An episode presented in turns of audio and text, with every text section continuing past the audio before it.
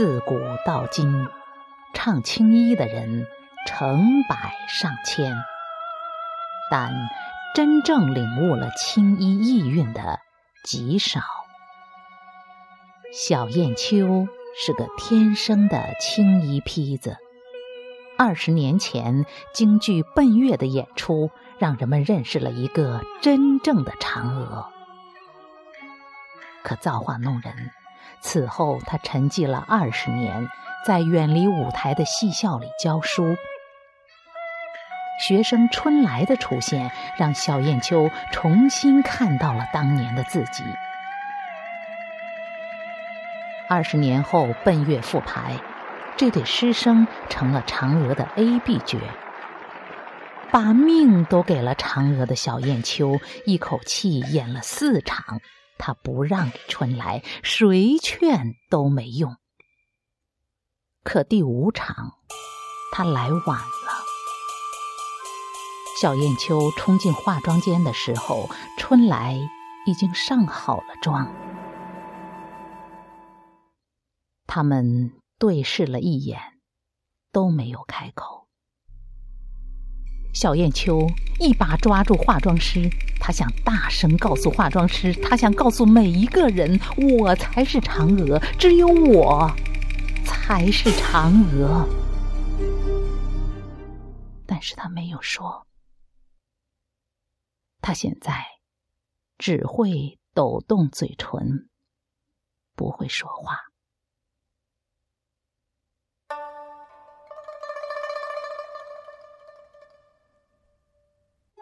上了妆的春来，真是比天仙还要美。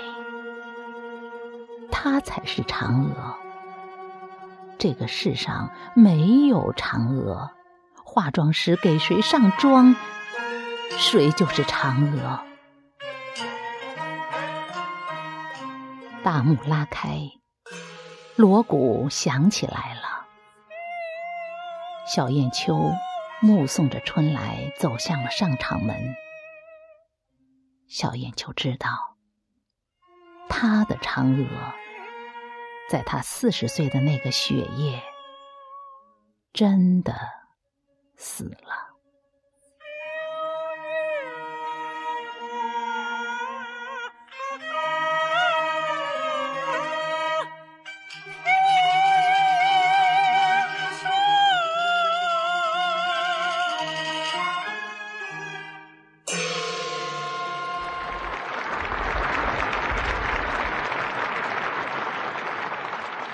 观众承认了春来，掌声和喝彩声就是最好的证明。小燕秋无声的坐在化妆台前，她望着自己，目光像秋夜的月光，汪汪的洒了一地。她一点儿都不知道自己做了些什么。他拿起青衣给自己披上，取过肉色底彩，挤在左手的掌心，均匀的，一点一点往手上抹，往脖子上抹，往脸上抹。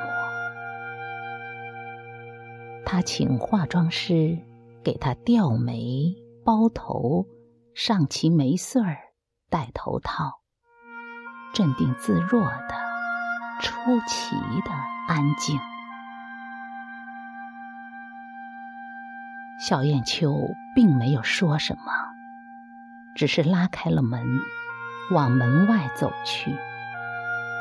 小燕秋穿着一身薄薄的戏装，走进了风雪。他来到了剧场的大门口。站在了路灯下面，他看了大雪中的马路一眼，自己给自己数起了板眼。他开始了唱，他唱的依旧是二黄慢板转原板转流水转高腔。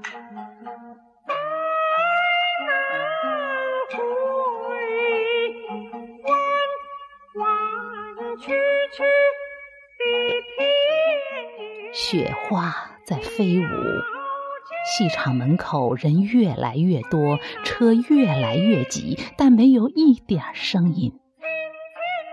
小燕秋旁若无人，边舞边唱。他要给天唱，给地唱，给他心中的观众唱。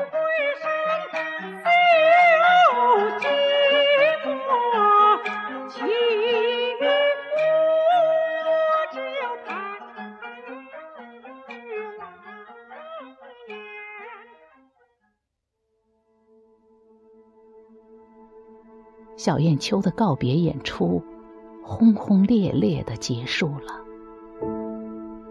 人的一生，其实就是不断的失去自己挚爱的过程，而且是永远的失去。这是每个人必经的巨大伤痛。而我们从小燕秋的微笑中，看到了他的释怀，看到了他的执着和期盼。生活中充满了失望和希望。失望在先，希望在后。